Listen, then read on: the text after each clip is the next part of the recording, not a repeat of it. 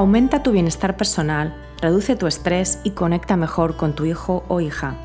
Esto es Cuando tu hijo es diferente, un podcast para madres y padres de hijos con cualquier diferencia neurológica, de atención, de comunicación o de desarrollo. Yo soy Magui Moreno y te doy la bienvenida a este programa donde comparto herramientas, técnicas y consejos prácticos para que disfrutes de tu vida y de tu maternidad. Hola, bienvenidos a un nuevo episodio de Cuando tu hijo es diferente. Hoy os quiero hablar del tema del cansancio crónico, que es un problema general hoy en día, puesto que la mayoría de nosotros vivimos de cara afuera, de puertas afuera, vivimos muy enfocados en trabajar, en conseguir, en realizar muchísimas tareas al día en todos nuestros roles pero es un problema que está realmente muy presente para los padres de hijos con cualquier diferencia de aprendizaje, de comunicación, de desarrollo. Porque nuestros hijos tienen normalmente necesidades adicionales. Entonces supone una gran carga desde el punto de vista de nuestra energía, de nuestro tiempo, de nuestra atención, el estar con ellos, el estar presentes, el darles a aquellos que necesitan cuando están en casa, pero al mismo tiempo tener también la mente en mil otras cosas, ¿no? La paradoja del momento en el que estoy grabando este episodio es que además nos encontramos en eh, medio de esta pandemia mundial por el coronavirus. Y aunque se supone que estamos en casa y que estamos con más tiempo, entre comillas, la mayoría de nosotros, la mayoría de los padres que tenemos hijos diferentes, nos sentimos aún más cansados nos sentimos exhaustos y esta es una de las grandes problemáticas con las que me vienen muchas mamás y papás de hijos diferentes. Porque tenemos todas estas responsabilidades múltiples a lo largo del día sin descanso. No hay separación, no hay compartimentalización de todos estos roles diferentes. Entonces, hoy voy a hablar de esto, de cómo dejar de estar tan cansados, de cómo vivir la vida sin este sentimiento de estar extenuado, de estar agotado, de estar exhausto. Hay que mirar la energía eh, física y mental y también emocional que tenemos los seres humanos como una cuenta bancaria. Y lo cierto es que la mayoría de nosotros vivimos en números rojos, es decir, estamos viviendo bajo crédito. No hemos metido suficiente energía, suficiente salud, suficiente bienestar en nuestra cuenta vital, pero sacamos, sacamos, sacamos continuamente. Entonces llega un punto en el que caemos en este cansancio crónico. Si seguimos con esta metáfora de la cuenta bancaria, hoy te voy a hablar de dos ajustes para volver ese nivel de energía y de bienestar personal a números eh, que no estén en rojo, ¿no? a números positivos, que haya un exceso o por lo menos un equilibrio entre lo que gastamos y cómo nos recargamos. ¿no? Así que vamos a hablar de estos dos recargues de estos dos ajustes. Uno es interno y otro es externo. Pero antes quiero invitarte a que te suscribas a mis abrazos virtuales si aún no los recibes. Eh, son mis emails semanales en los que comparto contenido exclusivo sobre la temática de este episodio, en el que doy descuentos para mis cursos online y en el que también doy otros recursos gratuitos. Y además, al suscribirte, te podrás descargar gratis mi guía sobre precisamente los principales desafíos de este momento actual del COVID-19 para padres de hijos con cualquier diferencia. Te puedes descargar la guía y suscribirte a mis abrazos virtuales en mi página web que es maguimoreno.com barra guía COVID-19 en una sola palabra. Entonces, volviendo a la temática del episodio de hoy. Estos dos ajustes. Empecemos por lo interno, por lo interior. Es muy, muy importante entender que gran parte de la problemática del cansancio crónico no está sencillamente relacionada a la actividad física que realizas o a cuán ocupado estás. Tiene mucho, mucho, yo diría que la mayor parte de esto tiene que ver con tu mentalidad, es decir, desde dónde te ocupas, desde dónde llevas tu día. Y la mayor parte de nosotros la llevamos desde los deberías. Y el debería es el pan nuestro de cada día. y me ha salido un pareado. Cuando tenemos demasiados deberías, no estamos presentes con nuestras necesidades ni paradójicamente tampoco con las de nuestros hijos o con las de nuestros seres queridos, porque estamos en el futuro.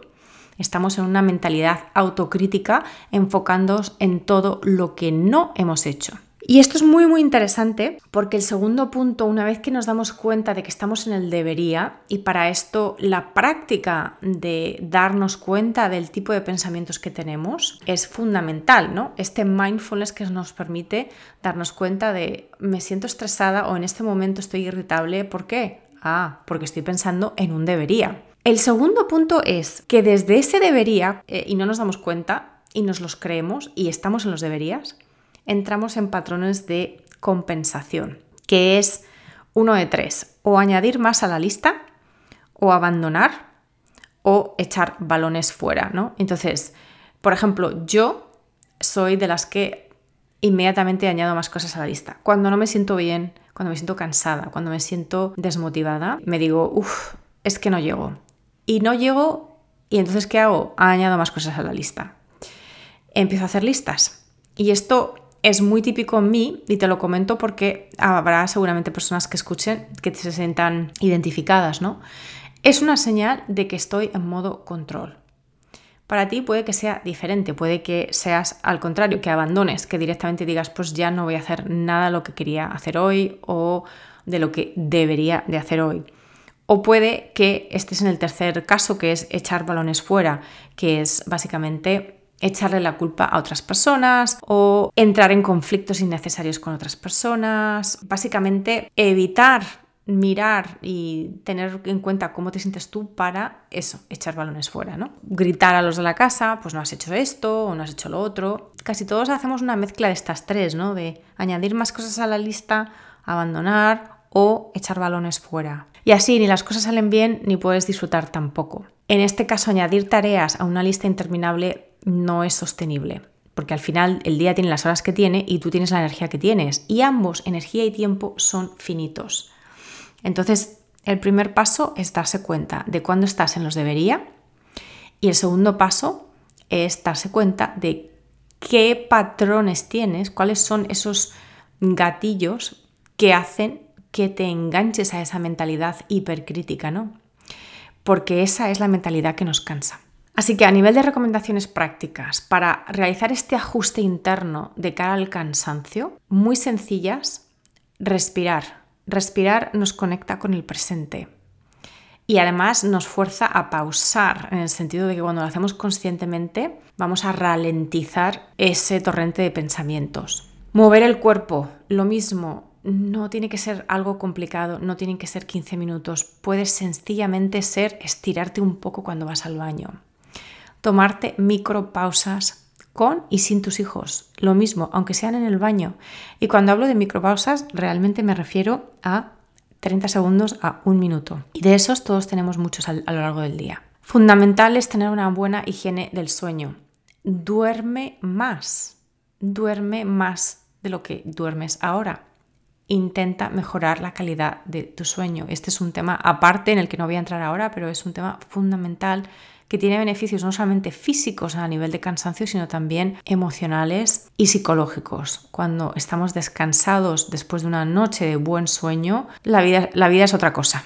Yo finalmente diría que el tema del autocuidado, volvemos siempre al autocuidado. Si tú te estás cuidando, si tú estás escuchándote, si tú estás ajustando tus expectativas porque tienes ese diálogo interior, eso va a hacer que aunque tengas un día muy, muy ocupado, no te sientas exhausta o exhausto. Y esta es la gran diferencia. Sí podemos hacer muchas cosas a lo largo del día. No es lo que hacemos, es desde dónde lo hacemos. Si quieres saber más sobre el tema del autocuidado para padres de hijos diferentes, te recomiendo que escuches el episodio 18, que es un episodio enterito dedicado a este tema. Bueno, si ya hemos subido un poquito, ya hemos recargado un poquito las pilas con estos ajustes internos, estos ajustes de mentalidad y de comportamiento, vamos a ver ahora qué ajustes externos podemos realizar para no estar tan cansados. Y lo primero no lo puedo decir de otra manera. Hay que soltar, hay que dejar de hacer tanto o hacer tanto al mismo tiempo o con los mismos estándares. Y esto se aplica por igual al trabajo en línea, a la organización de la casa, al trabajo físico, cuando te desplazas fuera de tu casa, a todo lo que quieres y sientes que debes de hacer con tu hijo, etcétera, etcétera, etcétera. Entonces, aunque esto pueda parecer un poco contradictorio con lo que acabo de decir antes de que puedes seguir haciendo muchas cosas mientras te cuides, lo cierto es que la mayor parte de nosotros tenemos demasiado en la lista diaria de tareas y de responsabilidades y esto es así en general para todos vivimos unas vidas mucho más llenas de actividades. Entonces aquí es una invitación a que te plantees qué puedes dejar de hacer, qué puedes soltar. Lo segundo es priorizar, que es otra manera de decir soltar, pero tal vez como con un enganche un poco más práctico. Porque claro, ¿cómo dejamos espacio o cómo dejamos de hacer cosas ¿no? cuando no sabemos lo que tenemos? cuando no sabemos de lo que tenemos qué es lo importante. Entonces, aquí una recomendación práctica, un ejercicio práctico es que hagas un mapa, un mapa mental, que es un sistema desarrollado por una persona que se llama Tony Buzan, pero que hoy en día se aplica en todos los niveles. Y es básicamente un diagrama o si, no te gustan los diagramas, lo puedes hacer como una lista, pero básicamente es usar una, una, hoja, un lápiz, un papel, un bolígrafo para soltar, o sea, para descargar todo lo que tienes en tu mente, para extraer toda esa información, todos esos deberías, para poder visualizarlos, para poder verlos hechos mm, realidad, digamos, en palabras o en imágenes, en una hoja de papel, y desde ahí tener una imagen de lo que quieres organizar en tu vida. Así que es un folio y un boli y no necesitas nada más. Como te acabo de decir, puedes utilizar imágenes, puedes utilizar dibujos, puedes utilizar palabras, lo que, lo que te resulte más fácil. Pero es un esquema donde viertes todo lo que tienes en tu vida en este momento o todo lo que tienes en tu día en este momento. Y seguramente será mucho. A veces realizar este ejercicio puede llevar a más agobio aún, y esto es un poco paradójico, ¿no? Porque nos damos cuenta de todo lo que tenemos encima. A mí, por ejemplo, casi siempre me pasa y te puede pasar si eres de las que les gusta maximizar. Yo antes me resistía mucho a este tipo de ejercicios precisamente por ese estrés añadido que sentía después de hacerlos o durante el proceso de realizarlo, ¿no? Así que hay que entender que este ejercicio es un vaciado, o sea, es literalmente vomitar todo lo que tu mente lleva rumiando para desde ahí elegir y aligerarte el camino. Entonces, ¿Cómo priorizas una vez que has hecho este vaciado? Lo primero, siempre empiezo por aquí. ¿Cómo te quieres sentir? Si tienes un día muy complicado en el que tienes muchas tareas pendientes, empieza por cómo te quieres sentir. ¿Te quieres sentir productiva? ¿Te quieres sentir presente? ¿Te quieres sentir tranquila? ¿Te quieres sentir confiada o fuerte? Todas estas variaciones emocionales van a, dar, van a darle un, un sabor diferente a la mentalidad que le vas a poner a realizarlas. Lo segundo es que decidas si hay áreas de tu vida que no son tan importantes en este momento precisamente en base a cómo te quieres sentir. Entonces, por ejemplo, si te quieres sentir confiada o fuerte, con una gran autoestima, pues a lo mejor no es el mejor momento de empezar algo nuevo en el que vas a ser pues principiante y, o en el que no tengas mucha experiencia. Lo tercero es que decidas en uno o dos objetivos solo para cada área de tu vida. O sea, no te vuelvas a llenar el plato de cosas. Y de hecho yo te diría que lo mismo, hay que priorizar las áreas antes de elegir los objetivos en cada área, ¿no? Porque si no, lo, normal es que eh, pues tengamos cuatro, cinco, seis áreas diferentes en nuestras vidas y que si le ponemos objetivos a cada, esa, a cada una de esas áreas, vamos a tener 12 objetivos. Entonces, si en este momento lo más importante para ti es conectar con tu hijo, es estar tranquila, es tener una paz en, en tu hogar, y una tranquilidad interna, pues entonces enfócate en ese área, en el área familiar de tu vida, por ejemplo. Cuando hayas decidido esas áreas y esos objetivos para cada área, escríbelo donde lo puedas ver a menudo, por ejemplo, en la puerta de tu armario. cada vez que vayas a vestirte todas las mañanas, vas a ver en dos, tres, cuatro palabras las áreas de tu vida a las que das prioridad. Y finalmente, cuando tengas que tomar una decisión eh, sobre si aceptar algo o poner algo más en tu plato o vuelvas a sentir que tienes el plato lleno, pues vuelves a hacer el ejercicio o simplemente vuelves a mirar a la hoja del vaciado mental. Y aquí es importante entender, no solo con la cabeza, sino también a nivel emocional, que dejar de hacer cosas, soltar, priorizar, llámalo como tú quieras, supone hacer menos. Y esto nos puede costar. Podemos sentirnos con miedo a perdernos cosas, a que nuestros hijos se atrasen o a que no mejoren, a que ganemos menos, a que perdamos oportunidades. En definitiva es el famoso FOMO, ¿no? El fear of missing out, el miedo a perderse algo. Yo creo que en el, que en el fondo este trabajo de soltar es un trabajo también de equilibrar, ¿no? Buscar el equilibrio. Y en este caso, muchas veces como padres de hijos diferentes, este equilibrio se nos hace más difícil encontrarlo. Si tu hijo o tus hijos necesitan mucha atención continua por su diferencia específica, puedes usar varios momentos al día los electrónicos, la tele, la tablet o cualquier juego con el que pueda entretenerse solo o sola. Lo importante es acotarlos en el tiempo y sobre todo que uses esos minutos o al menos parte de ellos para recargar pilas de la manera en la que sea, para descansar, lo mismo, de la manera en la que sea. No tiene por qué ser echarte una siesta, pero tampoco utilices esos momentos, que es lo que solemos hacer muchas madres sobre todo, para, por ejemplo, arreglar la casa, porque eso, a no ser que realmente te vaya a nutrir, no es recargar, no es recargar esa cuenta bancaria de energía.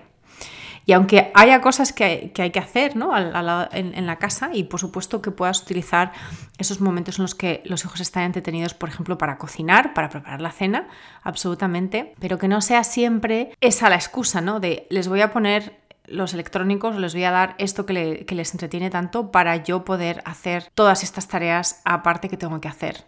Suelta alguna tarea, no todas las vas a tener que hacer. Si tu hijo o hijos no necesitan tanta atención continua, porque son más mayores o porque, digamos, tienen menos necesidades de apoyo, pues eso, busca un equilibrio emocional en la conexión con ellos, porque la convivencia es una oportunidad para unirnos más a nuestros seres queridos.